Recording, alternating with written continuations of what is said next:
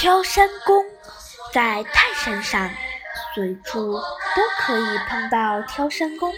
他们肩上搭一根光溜溜的扁担，两头垂下几根绳子，挂着沉甸甸的物品。登山的时候，他们一只胳膊搭在扁担上，另一只胳膊垂着，随着步随着步子有节奏的一甩一甩，保持身体平衡。他们的路线是曲，他们的路线是折纸形的，先从台基的左侧起步，斜行向上。登上七八级台阶，就到了台基的右侧，便转过身子，反方向斜行，到了左侧，再转回来。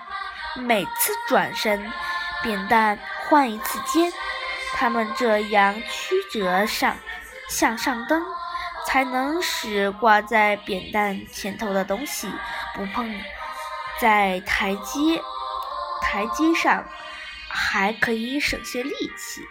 挑了担了重物，如果照一般登山的人那样直上直下，膝盖是受盖头、膝头是受不住的。但是路线曲折，就会使路线加长。挑山工登一次山，走的路程。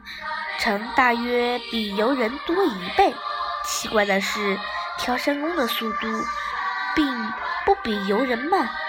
你轻快地从他们身边越过，以为把他们甩在后面后边很远了。你在什么地方包揽壮丽的山色，或者在路边，在在道边。永福造凿在在崖壁上的古人的题句，或在喧闹的溪流边洗脸洗脚，他们就会不声不响的从你身边走过，悄悄地走到你的前头。去了，当你发现，你会大吃一惊，以为他们像仙人那样腾云驾雾赶上来的。有一次，我同几个画友去泰山写生，就遇到这种情况。我们在山下买登山用的青竹杖。遇到一个挑山工，矮个子，脸儿黑生生的，眉毛很浓，大约四十来岁，敞开的白肚白土白白土布褂子褂子中露出鲜红的背心。他扁担一头拴着几根几张木凳子，另一头扎着，呃，另一头捆着五六个青皮西瓜。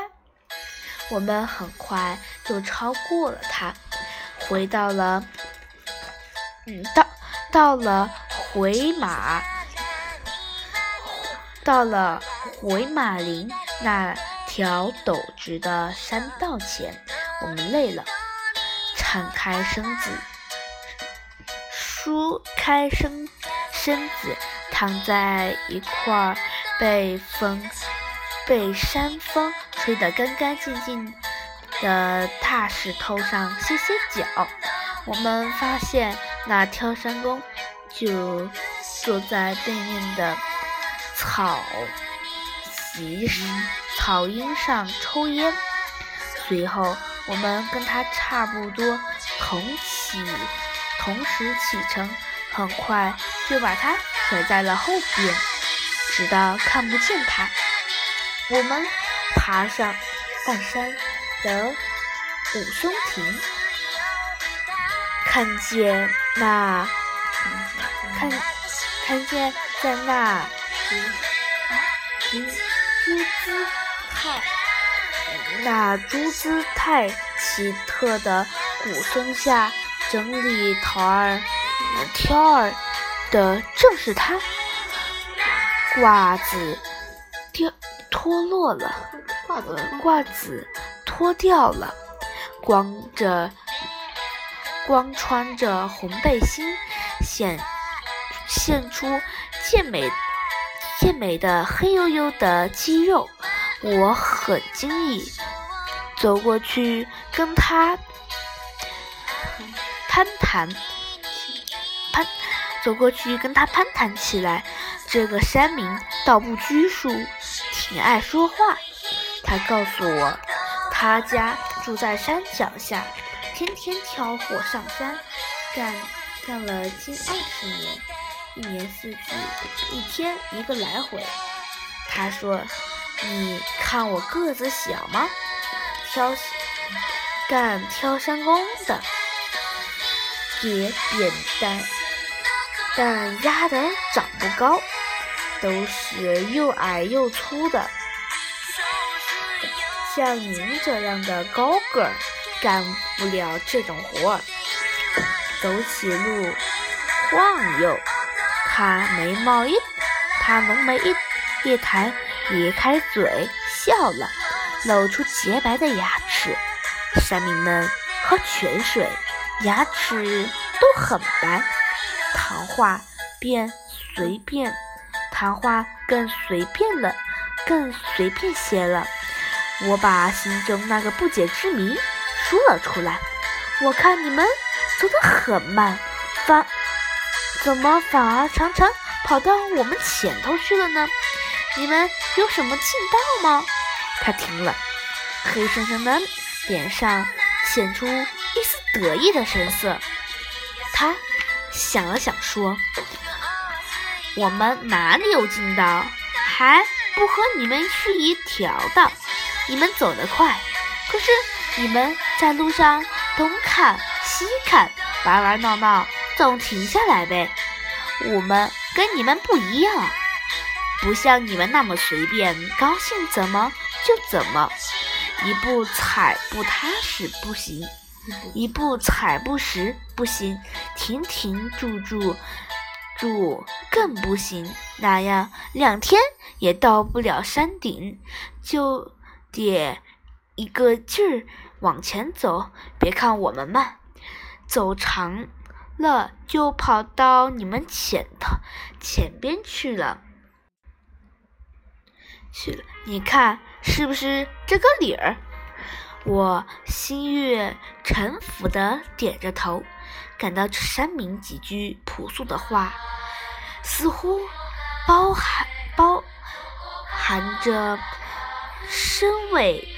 深意味深长的哲理，我还没来得及细细体味，他就挑起，他就担起挑儿启程了。在前面的山道上，我们又几次超过了他，但是总在我们连连连连山色的时候，他。又悄悄地超过了我们，在极顶的小卖铺前，我们又碰见了他。他已经在那里下下担子交货了。他赶后，他憨厚地对我们点点头一笑，好像在说：“瞧，我可又跑到你们前头来了。”从泰山回来，我画了一幅画，在陡直的、陡直的、似乎没有尽头的山道上，一个穿红背心的挑山工，在挑山工给背头、给肩头的重物压弯了腰，他一步一步的向上攀登。这幅画一直。挂在我的书桌前，多年来不曾换掉，因为我需要它。